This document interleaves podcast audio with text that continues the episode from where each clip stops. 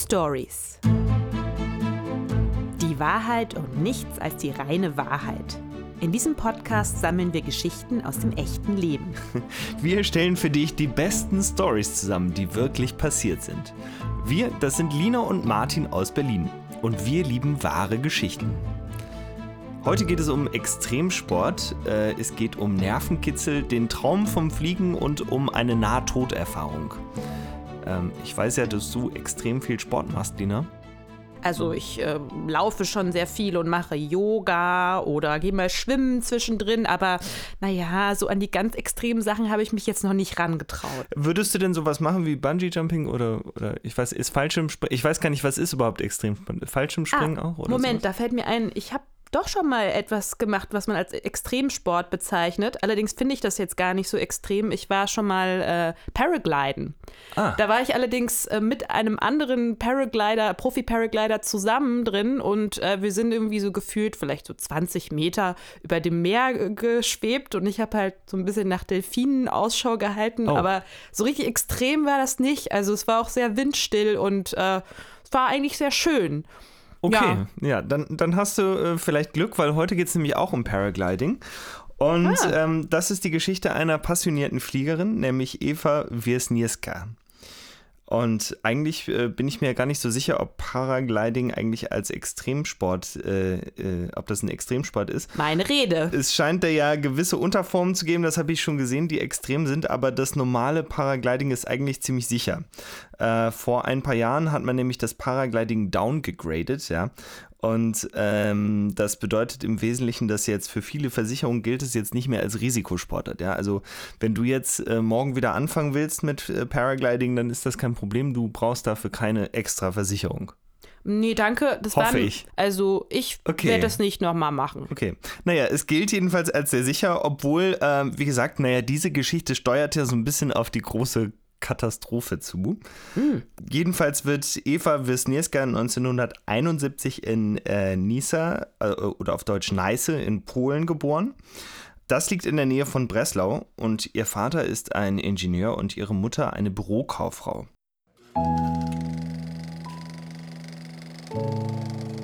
Eva ist schon als Kind sportbegeistert und feiert als Eisschnellläuferin erste Erfolge. Doch wenn sie auf dem gefrorenen See im Winter ihre Kreise dreht, richtet sich ihr Blick auf den Himmel, auf die Vögel. Einmal so frei zu sein wie die Vögel, das wird der Lebenstraum der kleinen Eva.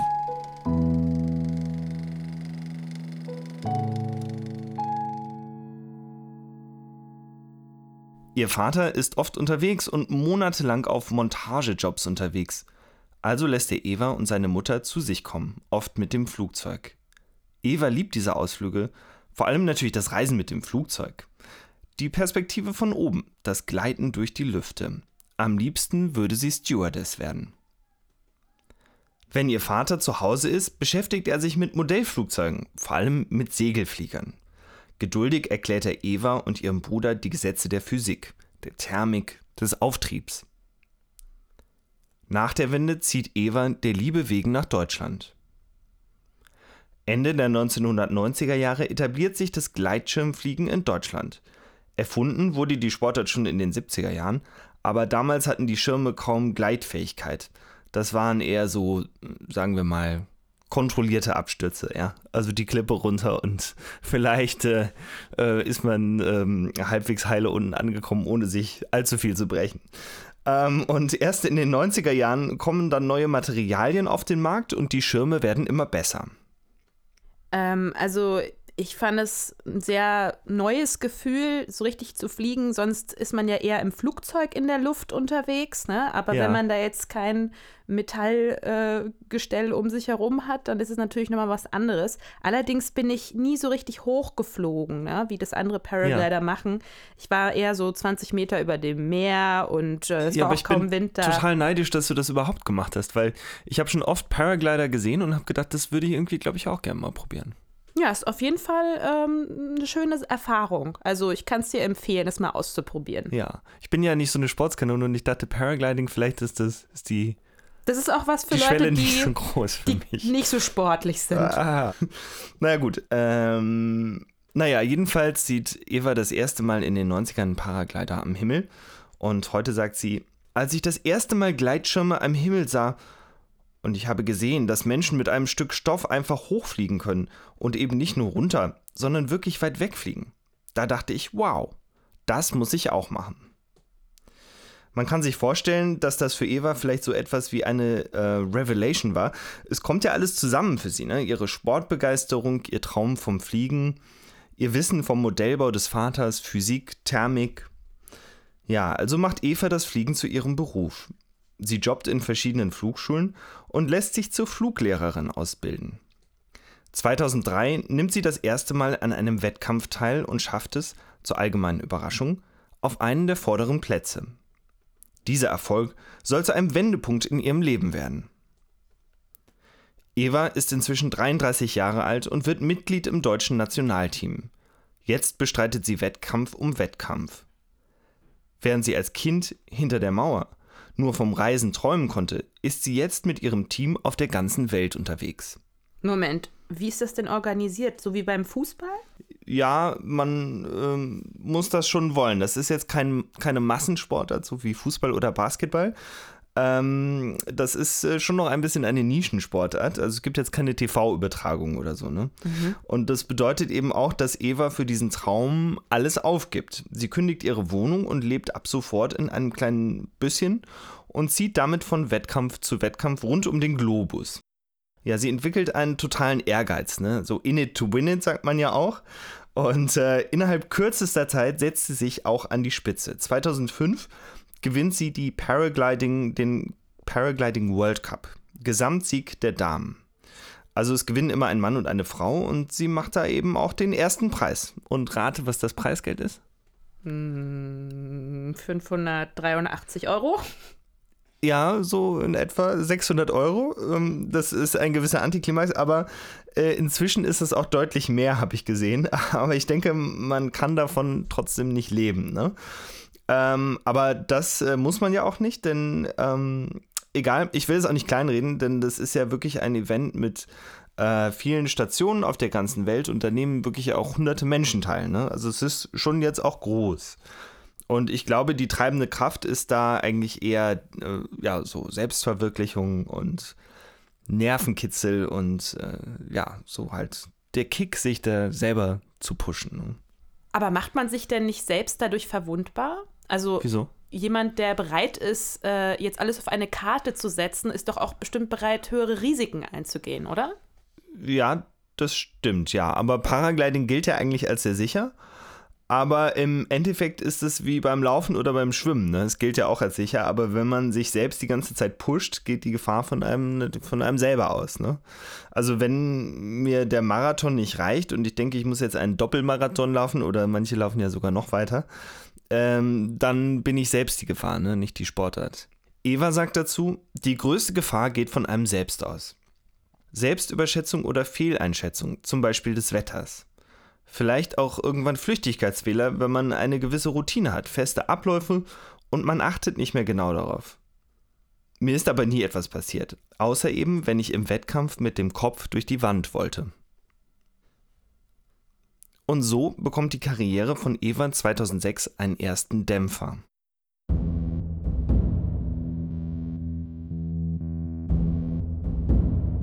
Es ist August 2006. In Viersch in der Schweiz findet ein Paragliding-Wettkampf statt. Das Wetter ist schlecht. Die Luft wirbelt unkontrolliert, die Thermik ist miserabel. Seit Tagen verschieben die Veranstalter den Start. Dann beschließt man trotzdem zu starten. Zunächst funktioniert das auch. Doch als die Paraglider den geschützten Bereich verlassen, steuern sie auf einen Berg zu, der umspült ist von verschiedenen Winden. Die Paraglider müssen aber durch die Winde hindurchfliegen, um zu einem wichtigen Wendepunkt zu gelangen. Dann kommt es, wie es kommen muss. Evas Schirm klappt ein. Sie stürzt ab. Oha. Und äh, ist ihr irgendwas passiert? Eva hat besonderes Pech. Eine Sicherheitsmaßnahme beim Paragliding ist nämlich, dass die Piloten immer einen Rettungsfallschirm dabei haben. Wie gesagt, Paragliding ist ja eine sehr sichere Sportart. Aber Eva ist zu knapp über dem Boden, um den Fallschirm auszulösen. Aber es ist eben immer noch sehr hoch. Und so fällt sie aus der Luft auf den Berghang. Auch andere Paraglider verunglücken an diesem Tag. Eva kommt mit einem Beckenbruch davon. Ein Hubschrauber sammelt sie ein und bringt sie in ein Krankenhaus. Eva ist jetzt erstmal ausgeschaltet. Die Schuld für den Unfall gibt sie den Veranstaltern. Das Rennen trotz der Winde zu starten. Völlig verantwortungslos. Und so beginnt Eva schon fünf Monate später wieder mit dem Paragliding. Sie glaubt an ihre Fähigkeiten, hält sich für unverwundbar. Außerdem hat sie ein großes Ziel. Sie will nicht nur den Cup gewinnen, sie will die World Championships gewinnen. Wie besessen beginnt sie wieder zu trainieren. Anfang 2007 macht sie sich auf den Weg zum Austragungsort. Australien.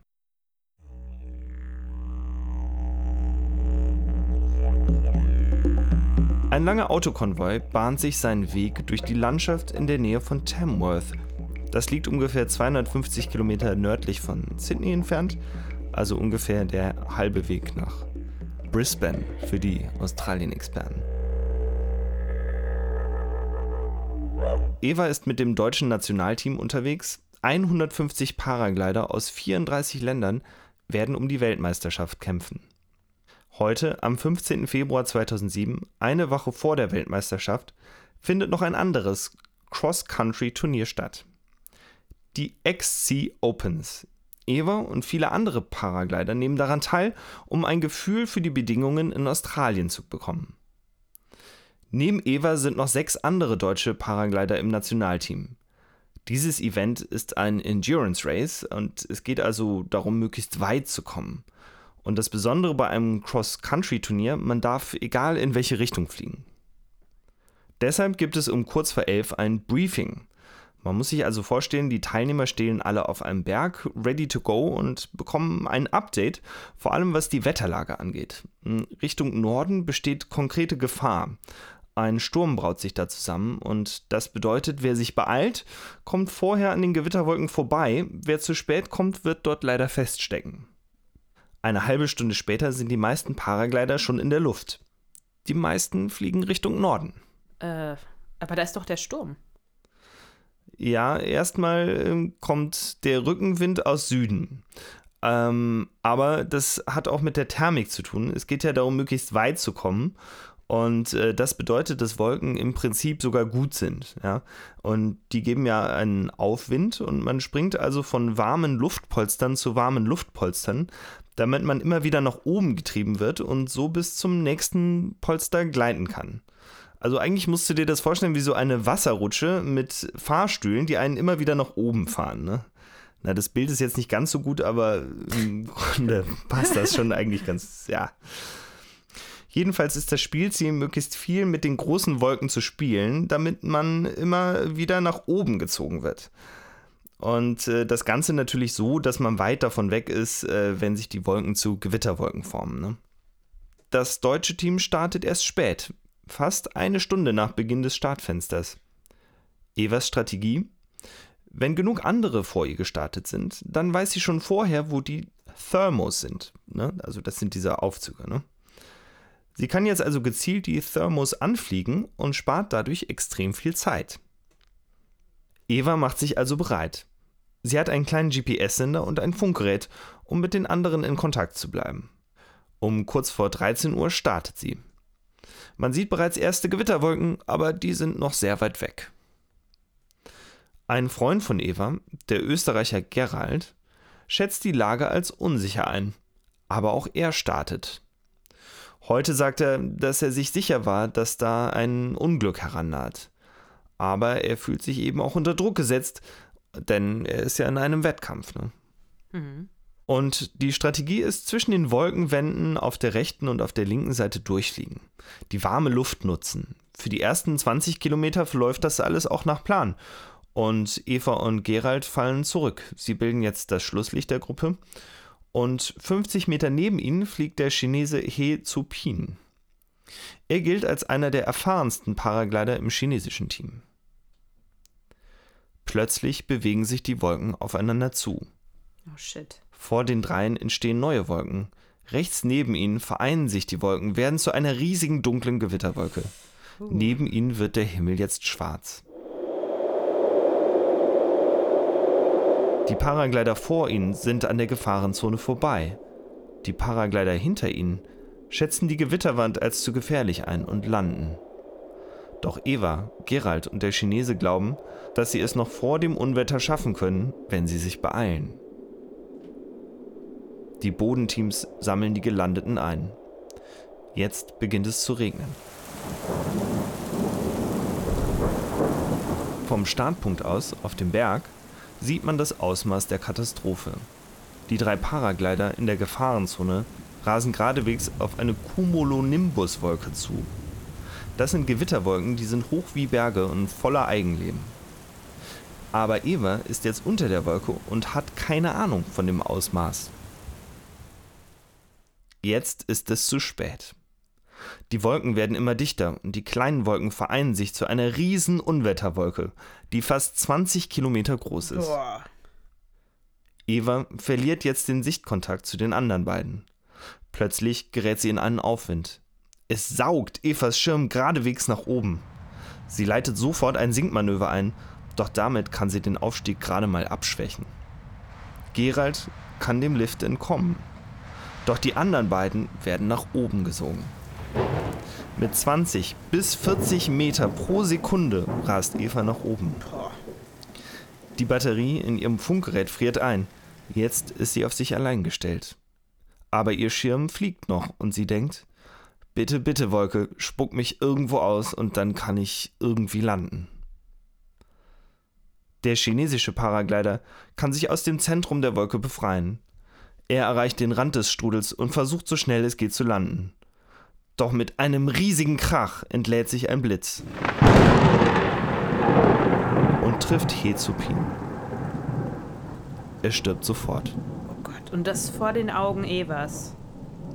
Ja, aber sie ist so weit im Strudel, ich glaube, sie hört das okay. nur noch, sie sieht da nichts mehr. Hm. Ja, und Eva hat weiterhin Auftrieb. Sie ist jetzt im Zentrum der Wolke. Um sie herum fliegen Hagelkörner, so groß wie Pampelmusen. Es stürmt, regnet, schneit. Ihre Brille friert ein. Um sie herum donnern Blitze. Eva kann sie nur hören. Jetzt erreicht sie die Höhe des Mount Everests. Wissenschaftler nennen das die Todeszone. Es sind minus 40, minus 50 Grad Celsius. Doch es geht noch höher. Sie erreicht fast 10.000 Meter Höhe. Es ist die Grenze der Stratosphäre. So hoch fliegen Jumbojets. Normalerweise überlebt man hier mit Glück 90 Sekunden lang. Eva wird ohnmächtig. 45 Minuten lang gleitet der Schirm auf der Höhe, dreht langsame Kreise. Ihr Körper geht in den Emergency-Modus. Nur noch die wichtigsten Organe werden am Leben gehalten. Dann plötzlich lichtet sich das Unwetter und der Wind verschwindet komplett. Oh. Evas Schirm klappt zusammen. Jetzt rast sie mit über 100 Stundenkilometer auf die Erde zu. Und das war's dann aber, oder? Das kann doch keiner überleben. Doch dann, nach einem Fall von drei Kilometer, geschieht etwas Unglaubliches. Der Schirm klappt sich von selbst wieder auf. Was? Der starke Druck führt dazu, dass Eva erwacht. Ihr Körper reanimiert sich wieder. Es ist für sie die letzte Chance zu überleben. Sie kratzt das Eis von ihrem GPS, orientiert sich, übernimmt langsam wieder die Kontrolle. Jetzt ist sie am Rande der Sturmwolke und in Gefahr, wieder in die Wolke eingesogen zu werden. Doch sie ist jetzt völlig klar. Sicher steuert sie sich aus dem Unwetter heraus. Vorsichtig leitet sie den Spiraling-Flug ein. Vorsichtig, denn ihr Gleiter ist voller Wasser und Eis. Um 15 Uhr landet Eva. Sie ist komplett unterkühlt und hat keine Ahnung, wo sie ist. Sie rollt sich zusammen, um warm zu bleiben. Ihr Funkgerät ist immer noch gefroren. Aber ihr Handy funktioniert. Ihre Kollegen rufen sie an. Sie gibt ihre Koordinaten aus ihrem GPS durch. Ihr Freund Gerald aus dem österreichischen Team ist in der Nähe und ist als erster bei Eva. Eva wird mit zwei Erfrierungen in ein Krankenhaus eingeliefert, doch ansonsten ist sie unversehrt. So etwas hat es in der Luftfahrtgeschichte noch nie gegeben. Solange wie Eva hat noch nie jemand in der Todeszone überlebt. Ja, das ist, also das ist jetzt echt mal eine krasse Geschichte. Vor allen Dingen wundert es mich, äh, dass man eben 10, also wie lange ist es? 45 Minuten Ja. auf 10.000 Metern ähm, ohnmächtig herumdriftet und dann, also das Gehirn keine Schaden an, keinen Schaden Ja. annimmt wegen der mangelnden Sauerstoffversorgung. Genau, es gibt so gut wie keinen Sauerstoff. Ja. Genau, aber ähm, ja, wie gesagt, vielleicht war der Körper da im Emergency-Modus oder vielleicht auch dadurch, dass sie dann eben wieder so rapide an Höhe verloren hat, dass Hm. der Körper dann reanimiert wurde, dass da irgendwelche Funktionen ähm, freigeschaltet wurden im Körper, die ihr dann doch ihr klares Bewusstsein relativ schnell wiedergegeben haben, ne? Ja. Also es ist, äh, hatte sie denn da davon noch körperliche Folgen? Also war sie dann länger im Krankenhaus danach oder Ja, sie war dann eine Weile im Krankenhaus, aber sie ist dann rausgekommen und das, ähm, sie ist dann hat ist unversehrt eigentlich. Ne? Das hat natürlich auch ziemliche Wellen geschlagen in der Szene, ähm, aber es ist äh, schwierig dafür jetzt so Schuldige zu suchen. Der deutsche äh, Hängegleiterverband äh, sagt jedenfalls kurz danach in einer Stellungnahme, Gleitschirmflieger lernen bereits bei ihrer Ausbildung zum Luftfahrerschein, dass sie bei Gewittergefahren nicht fliegen dürfen. Bei Wettbewerben gehen einzelne Piloten jedoch bewusst ein größeres Risiko ein, um das Ziel noch zu erreichen und den Wettbewerbsdurchgang erfolgreich zu beenden. Ja, also das Risiko richtig einzuschätzen ist also die Aufgabe jedes Einzelnen. Ne? wie hat die ganze Geschichte Eva dann verändert? Sie sagt dazu, ich habe in meinem Leben viele Höhen und Tiefen erlebt. Aber der Unfall in Australien war ein Ereignis, wo ich ein neues Leben geschenkt bekommen habe. Ein Wendepunkt. Ja, und sie glaubt eben, dass sie against all odds, kann man ja so sagen, überlebt hat, während ein anderer vom äh, Blitz getroffen wurde und gestorben ist. Das muss einen tieferen Sinn haben. Hm. Aber dann macht sie jetzt bestimmt eine andere Extremsportart, oder? Oder vielleicht auch äh, mal was weniger Extremes, Yoga, Qigong, Hm. Ja, Meditation. Nein, sie nimmt weiter ähm, auch an, ähm, sie macht weiter Paragliding, aber mehr so für sich und zum Hobby. Sie hat danach noch auf einigen Wettkämpfen äh, teilgenommen.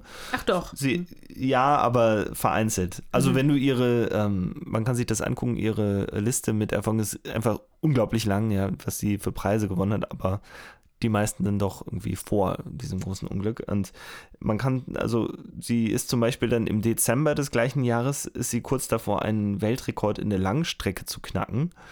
Und äh, da fliegt sie 300,4 Kilometer. Äh, mal so zum Vergleich, das ist weiter als von Berlin bis nach Prag, ja, alles im Paraglider.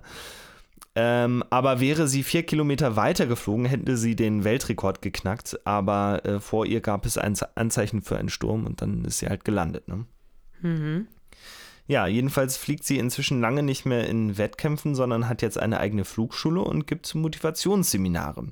Sie hat jetzt mit ihrem Partner eine Akademie für Persönlichkeitsbildung. Ich kann mir sehr gut vorstellen, dass man nach so einem extremen Erlebnis, also so einer Nahtodeserfahrung, ähm, ja, dann auch sein eigenes Leben ganz anders wahrnimmt. Also man, man schätzt es viel mehr, weil man denkt irgendwie, krass, jetzt wäre ich beinahe dabei draufgegangen. Naja, also ich persönlich ähm, werde mich auf jeden Fall jetzt erst recht von Extremsport Ah, ach so. fernhalten. Wobei ich ja äh, sagen muss, für mich war das ja auch ein bisschen eine trügerische Erfahrung dann mit dem Paragliden, weil ich habe das ja auch gar nicht so als gefährlich wahrgenommen. Für mich war das ja so ein bisschen so, so dahindriften in Lüften, ne? Naja, eigentlich ist es ja auch sehr sicher, ne? Aber Naja, also wie, wie sie schon gesagt hat, die größte Gefahr für unser Leben sind immer noch wir selbst. Und unsere Fehleinschätzung vielleicht von solchen Situationen. Also du weißt ja, wie es bei mir mit Sport ist. Also ich werde einfach weiterhin Auto fahren im Sportmodus und äh, das reicht dann und das erscheint mir auch relativ sicher. Ja, ja. Genau das ist natürlich super bombensicher, ne?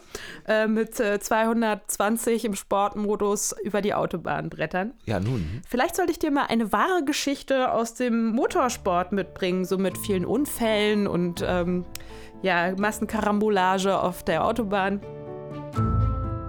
Und ähm, wenn dir die heutige Geschichte gefallen hat, dann empfehle uns doch weiter.